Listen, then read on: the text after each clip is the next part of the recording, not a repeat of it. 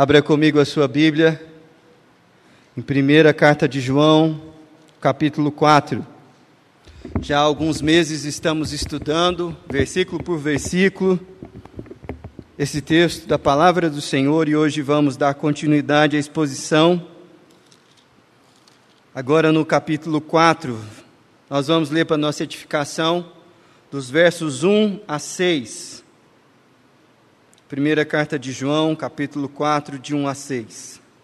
Amados, não deis crédito a qualquer espírito, antes provai os espíritos, se procedem de Deus.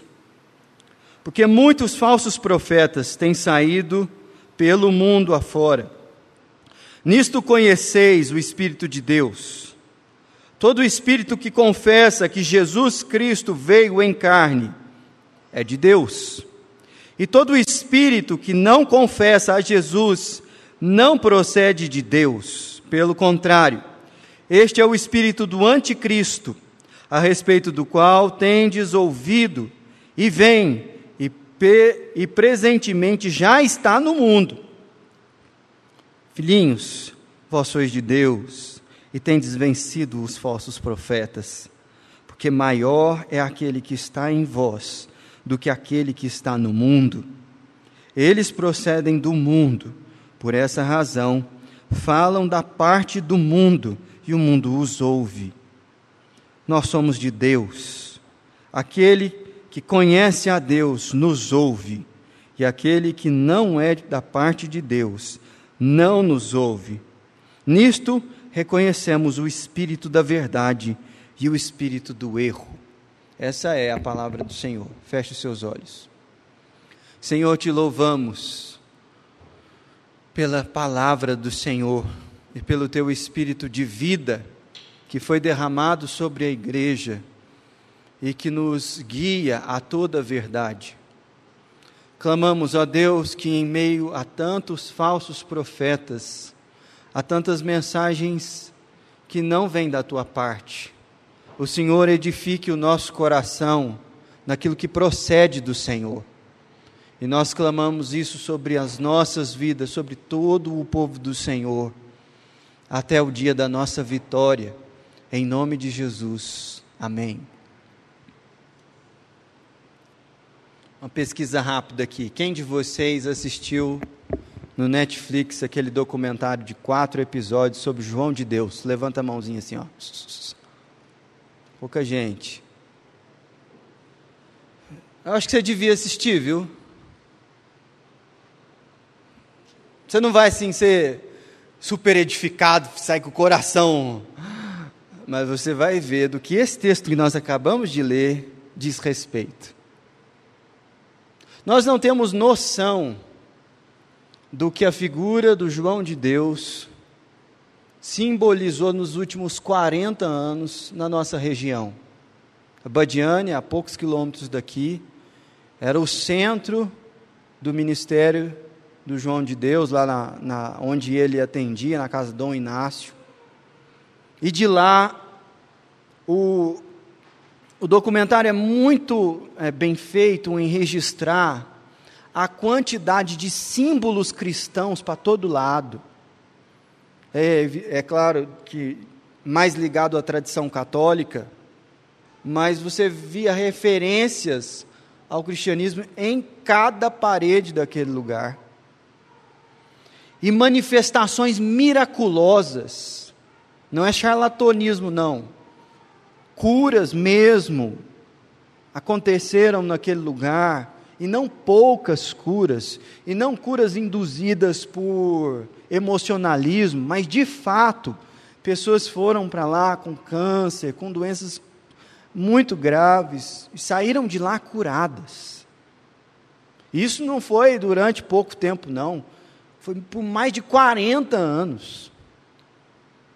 E no meio disso tudo, uma linguagem persuasiva, muito persuasiva, não somente nas palavras de João, mas em toda a liturgia que envolvia o momento das sessões e aquela realidade de acolher as pessoas ali e elas terem um caminho para ser trilhado, uma música sendo tocada, pessoas instruindo, onde quem ficava em, qualquer, em qual lugar, toda uma estrutura religiosa digna de ser documentada em várias páginas para ser feito isso, porque era complexo. Não é uma coisa assim improvisada, não. Tudo muito programado. De forma que o ambiente ali remetia a uma transcendência, a algo espiritual. E qualquer pessoa que entrasse naquele lugar durante esses anos seria impactada por tudo aquilo que era executado ali. O documentário mostra isso, mas mostra também com muita clareza que aquele foi um ambiente de enriquecimento ilícito, de abuso, estupro sistemático de mulheres que iam lá na esperança de serem curadas, mas que eram feridas e abusadas, às vezes na frente dos seus pais, que por temor se resignavam a postura de subserviência embora ficasse evidente de que elas estavam sendo violadas. Nesse mesmo ambiente, o estabelecimento de uma máfia foi feita, de forma que a cidade foi aprisionada, poder civil, poder político, as estruturas de poder estavam todas cooptadas pela influência e pela liderança desse homem naquele lugar. Para você ser taxista, dono de pousada, trabalhar num restaurante, fazer qualquer função comercial, pelo menos do lado da cidade em que funcionava a casa do Inácio, você precisava da bênção e da aprovação da entidade. De forma que as milícias que hoje são denunciadas no Rio de Janeiro, não eram nem fichinha perto da complexidade da rede que o João montou naquele lugar. A perpetuação desse poder parecia ser certa e inabalável. Mas pela graça de Deus, aquela cidade foi liberta. O reino do Senhor destronou Satanás naquele lugar. Isso não foi uma coisa que nós ou qualquer autoridade pública tinha poder para fazer. Mas veja bem, hoje, a minha e a sua mente, a igreja de Jesus Cristo, está exposta à mesma perversidade e possibilidade de tropeço que cooptou a fé de tantas pessoas que sinceramente se aproximaram daquele lugar e daquele homem, crendo que poderiam receber dele algum benefício, experimentar alguma coisa de fato de Deus para a vida delas.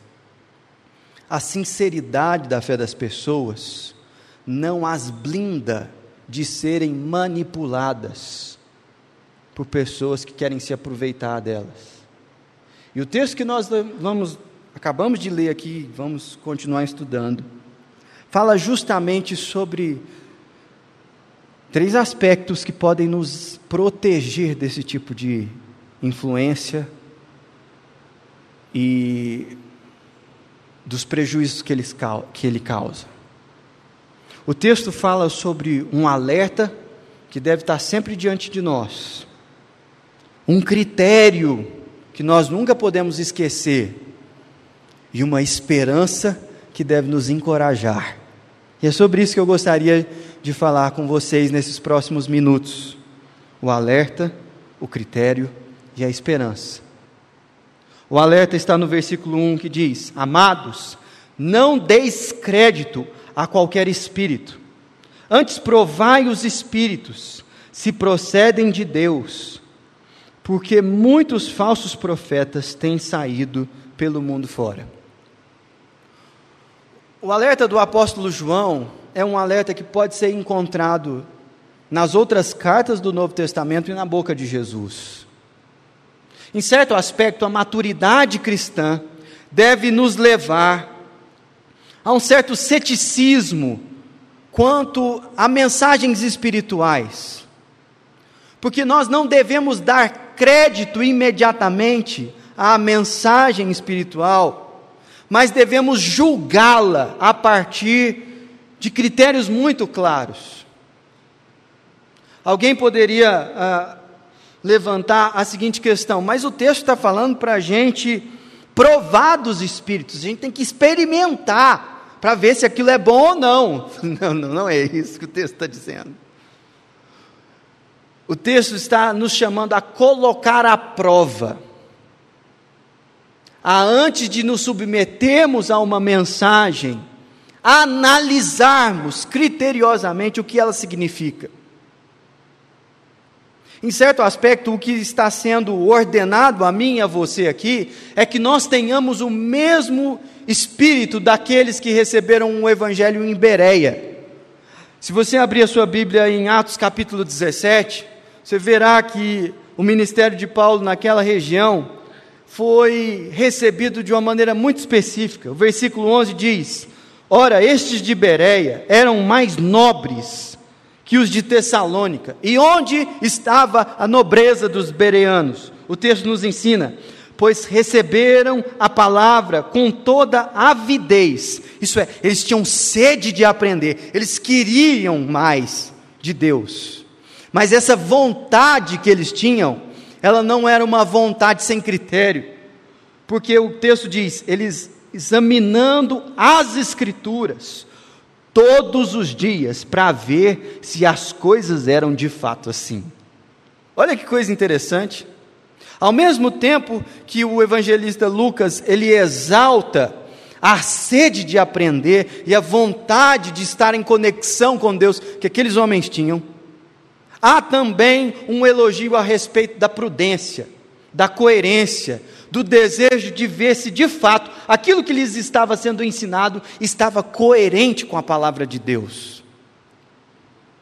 E uma pessoa pode levantar a seguinte oposição: é, mas lá em Mateus capítulo de número 7, o próprio Jesus diz: Não julgueis para que não sejam julgados. Ora, esse negócio de sair julgando a espiritualidade dos outros, a gente não deve fazer isso, não. Jesus não ensinou isso. Você está equivocado quanto ao significado desse texto. Se você ler os evangelhos, você vai perceber que, de maneira muito clara, Deus, em Jesus Cristo, se opôs à espiritualidade, por exemplo, dos fariseus, de maneira pública e notória, ao ponto de chegar diante dos seus discípulos e se referir aos fariseus: vocês são uma raça de víboras. O que vocês ensinam não tem nada a ver com o que a palavra de Deus tem para a nossa vida. Ora, qual será então, será então o significado do não julgar que Jesus estava recomendando lá atrás? Aquele mandamento diz respeito à consciência do outro, porque nós não temos acesso à consciência das pessoas. Nós não sabemos os motivos e as intenções delas. E ninguém tem o direito de julgar a consciência do outro. Mas de fato, Jesus nos ensinou que os frutos nos ensinam a natureza da árvore. E ele nos deu critérios para identificar a verdade do erro. O próprio Jesus falou que muitos falsos profetas se levantariam em seu nome, fazendo sinais, expulsando demônios. E naquele dia eles ouviriam a respeito de Jesus: Apartai-vos de mim, malditos, porque nunca vos conheci. Preste bastante atenção. O texto está nos dizendo aqui que muitos falsos profetas têm saído pelo mundo fora. E a percepção de João aqui não é necessariamente criticar ou então apontar o erro das falsas religiões que são deliberadamente opostas à fé cristã.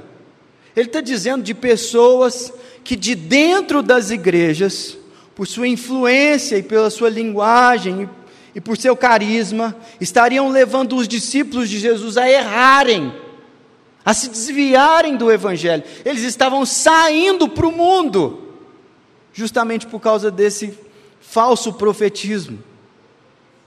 E não está somente ligado a experiências sobrenaturais e de mediunidade, mas veja que o versículo de número 4 diz o seguinte: Vós sois de Deus e tendes vencido quem? Falsos profetas. Pessoas que, através da pregação, da persuasão, levavam a igreja a tropeçar. Meus irmãos, por trás de cada profeta sempre há um espírito, e por trás de cada espírito, ou está o Senhor nosso Deus, ou o diabo, e não tem como haver meio termo nessa questão. Não há uma área cinzenta nessa questão. Ou a mensagem vem da parte de Deus, ou ela não vem. E esse é o alerta que o apóstolo João ele sinaliza aqui, que faz tanto sentido para nós no mundo plural, como o que nós vivemos. Você já deve ter ouvido aquela expressão de que todos os caminhos levam a Deus e o que importa é você fazer a coisa de coração. Mas deixe-me falar a você: pessoas têm tropeçado na caminhada espiritual de maneira sincera, por boa vontade, porque estão deliberadamente sendo enganadas. Enganadas. A Bíblia nos alerta quanto ao poder manipulativo da falsa religião. A Bíblia nos alerta das intenções do maligno em se vestir de anjo de luz para poder enganar as pessoas.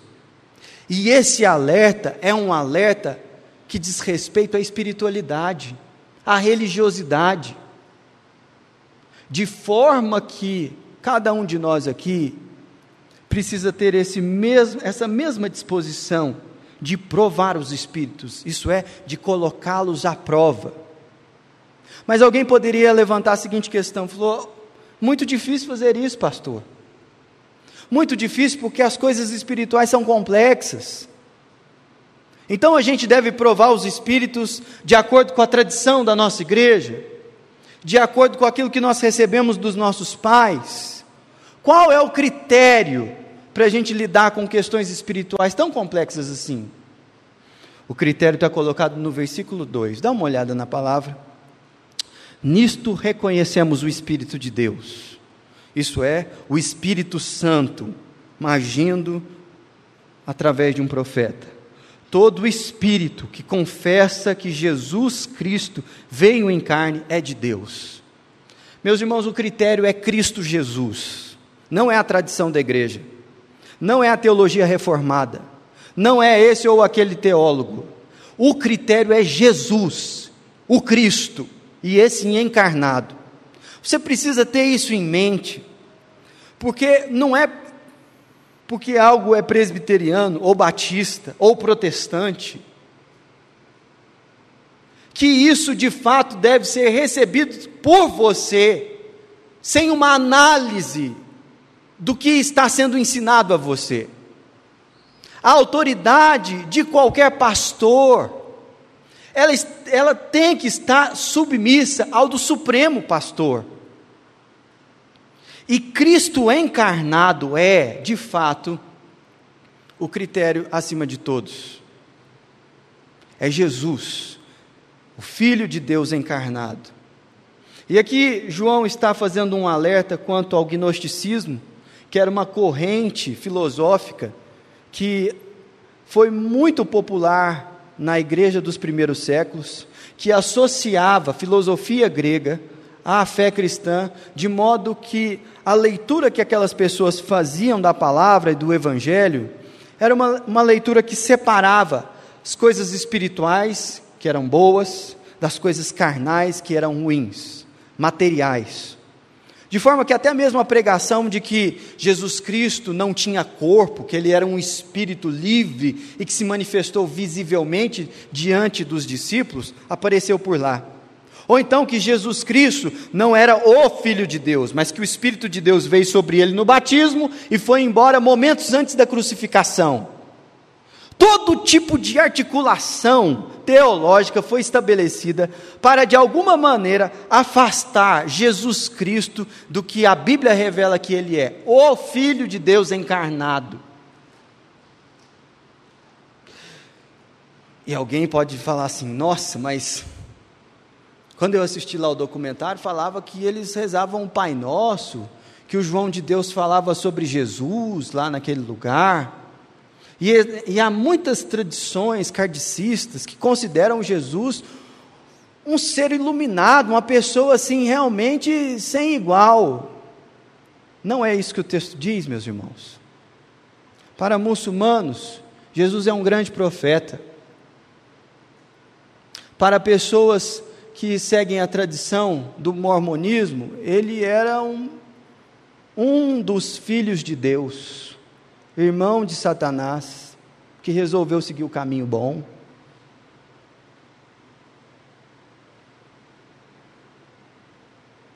Mas o que o texto diz que ele é? O Filho de Deus encarnado. E veja que há uma palavrinha aqui muito interessante que você deve prestar atenção.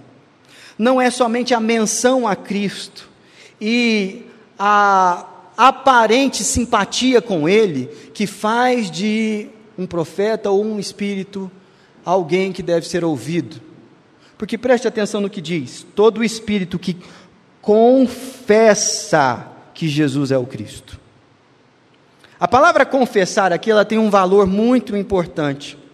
Porque não é simplesmente proferir o nome de Jesus. Os demônios faziam isso. Você já leu nos evangelhos, Jesus chegando em, Gadara, os espíritos imundos falando: Eu sei que você é o Cristo, o Filho do Deus vivo, que veio nos atormentar antes da hora.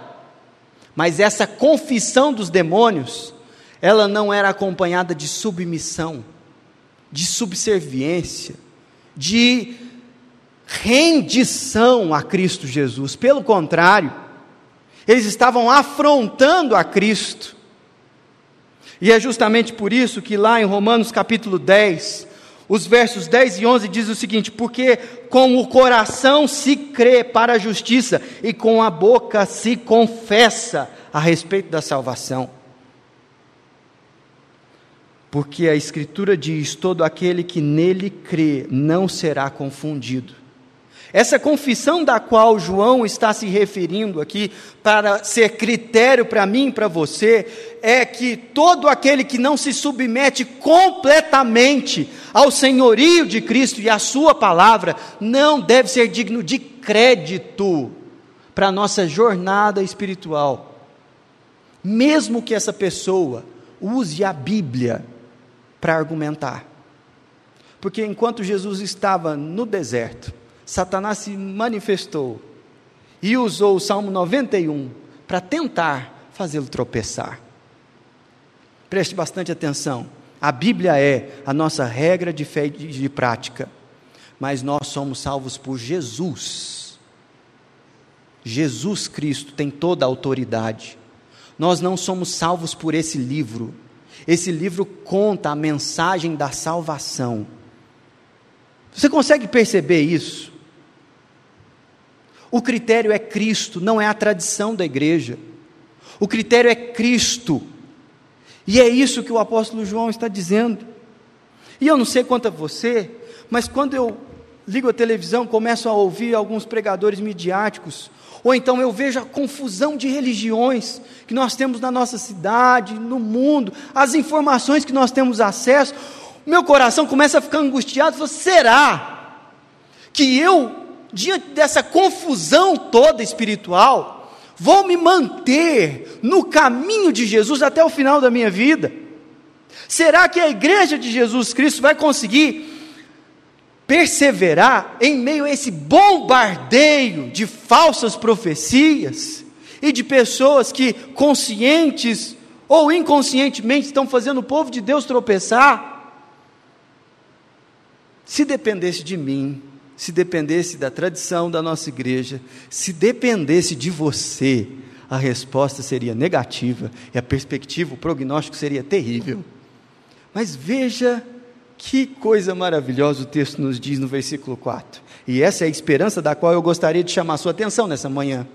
Porque se o alerta é para que a gente prove os espíritos e se o critério é Cristo, a esperança está colocada no versículo de número 4: Filhinhos, vós sois de Deus e tende vencido os falsos profetas. Que coisa maravilhosa! Apesar de tão complexa situação, a perspectiva do apóstolo João não era negativa, não era pessimista, não era lamuriosa, mas era uma perspectiva de que vocês têm vencido. Louvado seja Jesus Cristo. Mas preste bastante atenção, por que nossa vitória é certa? Ele não está falando que a nossa vitória é por nossa causa. Ele está falando que a nossa vitória é por causa de Deus e de quem Deus é. Veja bem o que o texto diz: Vós sois de Deus e tendes vencido os falsos profetas, porque maior é aquele que está em vós do que aquele que está no mundo. Nós temos um dono. Nós temos um dono que nos comprou pelo próprio sangue e que colocou de, em nós a marca que é o penhor, a garantia da nossa herança. E qual é essa marca? O Espírito Santo de Deus. Nós somos selados pelo Espírito. E não há oposição espiritual que possa fazer reverter,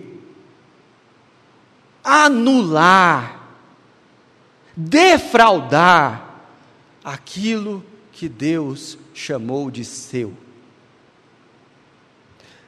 Você consegue perceber a segurança que isso traz para a nossa alma e para o nosso coração?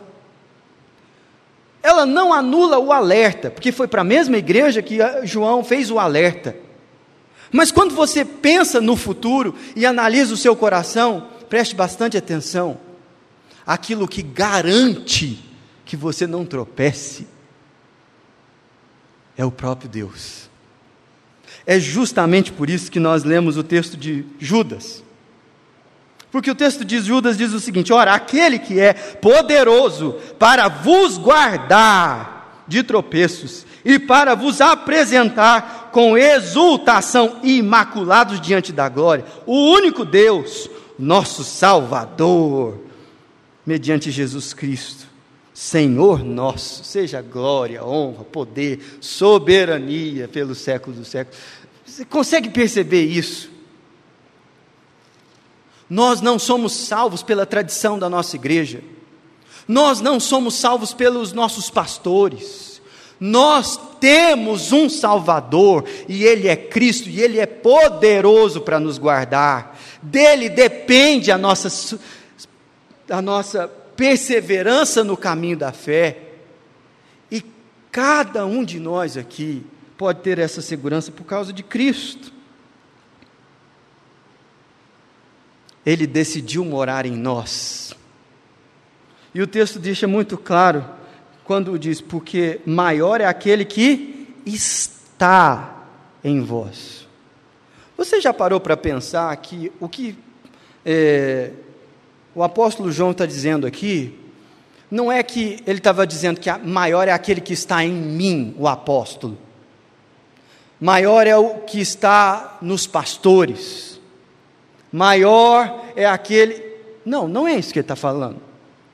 Ele está dizendo que a nossa relação com Deus, ela é uma relação pessoal, da qual todo aquele que se entrega a Cristo não precisa de um médium, não precisa de um pastor, não precisa de uma instituição para ser templo do Espírito Santo e para estar guardado do assédio do inimigo. Gente, isso aqui é precioso demais. Isso vai na contramão de toda religiosidade vã e falsa. E mesmo assim, diante dessa realidade tão profunda e singular, o apóstolo João não desprezou o fato de nós termos que estar em comunhão e de submetermos o nosso coração à palavra do Senhor, porque é justamente isso que ele diz nos versículos 5 e 6, identificando justamente quem é habitado pelo Espírito e quem não é. Eles procedem do mundo e por essa razão falam da parte do mundo e o mundo os ouve. Sim, a falsa religião, ela é popular. Sim, ela arrasta multidões. Isso é terrível e fez com que Jesus chorasse aos portões de Jerusalém e falou: Jerusalém, Jerusalém, você mata os profetas que eu envio para você. Mas quem dera você ouvisse e cresce bendito naquele que é o bendito enviado em nome do Senhor. Mas o texto ele diz o seguinte: nós somos de Deus. E aquele que conhece a Deus nos ouve. É por isso que a igreja é apostólica. Porque aqueles que pertencem a Deus ouvem os apóstolos. Eles andaram com Cristo, eles registraram o Evangelho, e o nosso comprometimento é com Jesus Cristo, como nós conhecemos Cristo através dos apóstolos, através do testemunho das Escrituras, e aqui está o elemento tão importante para nós que é a comunhão. Porque, embora cada um de nós aqui seja templo do Espírito Santo, se é que já tivemos um novo nascimento, é verdade também que nós só conhecemos a maturidade espiritual quando nos submetemos àqueles a quem Deus resolveu revelar o seu Filho. Nós não conhecemos a Jesus de maneira imediata, embora de maneira imediata experimentamos a presença de Deus no nosso coração, nós conhecemos a Jesus pelo testemunho dos apóstolos. E esse é o critério. Consegue entender? Jesus não é o Jesus que, por exemplo, Allan Kardec prefere que ele seja. Jesus é o Jesus revelado pelos apóstolos nos evangelhos. E alguém poderia falar assim: mas que coisa impressionante! É, é impressionante mesmo. Isso é tão impressionante que Calvino, quando ele estava comentando sobre a importância da ação do Espírito em nos ajudar a enxergar essas coisas na palavra, ele disse o seguinte: a menos que o Espírito de sabedoria esteja em nós presente, há pouco ou nenhum proveito em ter em nossas mãos a palavra de Deus. O Espírito Santo de Deus é quem nos guia a toda a verdade, e o Espírito dá testemunho de Cristo, ele aponta para Cristo. Eu gostaria de encerrar chamando a sua atenção para algumas questões que você não deve se esquecer. Primeira delas, do mesmo jeito que você não come comida estragada, que você não coloca algo no seu corpo que vai te fazer mal, você também tem que ter critérios para quem ensina você e quem faz com que você busque a Deus orientado pela palavra dele. Preste atenção, você precisa entender que nem tudo aquilo que é sobrenatural vem de Deus. Que nem tudo aquilo que tem uma roupagem espiritual vai te fazer bem. Que nem toda palavra procede da boca de Deus. E nós precisamos ser lembrados disso. Você precisa entender também que os compromissos do coração de quem ensina você precisam estar claros, para que não haja dúvida da submissão dessa pessoa a Jesus Cristo. Você precisa entender que espíritos que falam de Jesus nem sempre se submetem a Ele. E é essa submissão, essa confissão, que nos garante um caminho de vida. Por último, não há esperança para qualquer pessoa, seja ela de qualquer tradição religiosa, a menos que nós nos entreguemos total e integralmente a Jesus Cristo.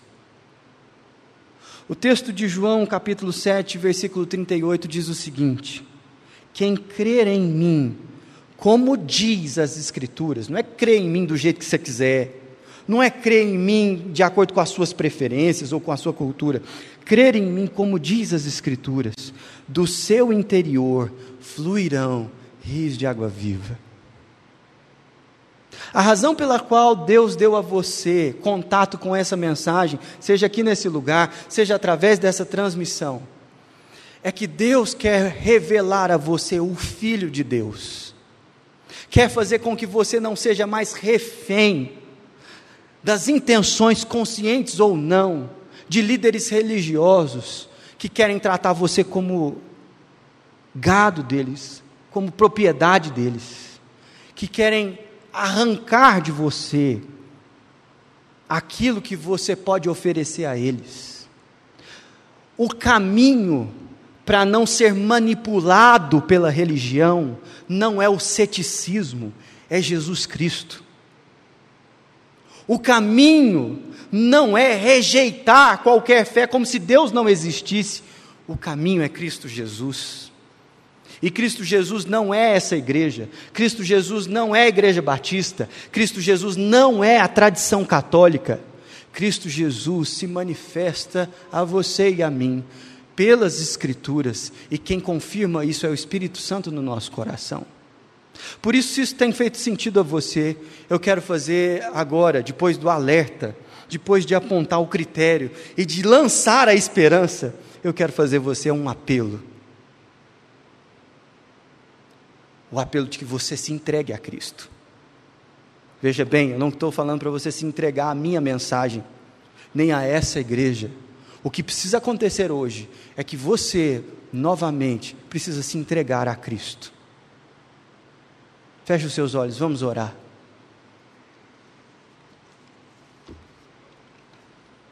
Senhor nosso Deus, nós te louvamos e engrandecemos o teu nome, porque o Senhor é a razão da nossa salvação não somente da nossa salvação naquele dia em que o Senhor nos encontrou, mas o Senhor é aquele que é poderoso para nos guardar das intenções malignas do diabo, das investidas dos falsos profetas.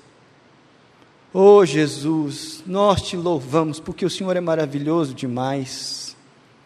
E como cantamos aqui, ó Senhor, flui, flui em nós o teu querer, Flui em nós, ó Deus, a tua vida, porque nós cremos no Senhor segundo aquilo que diz as Escrituras.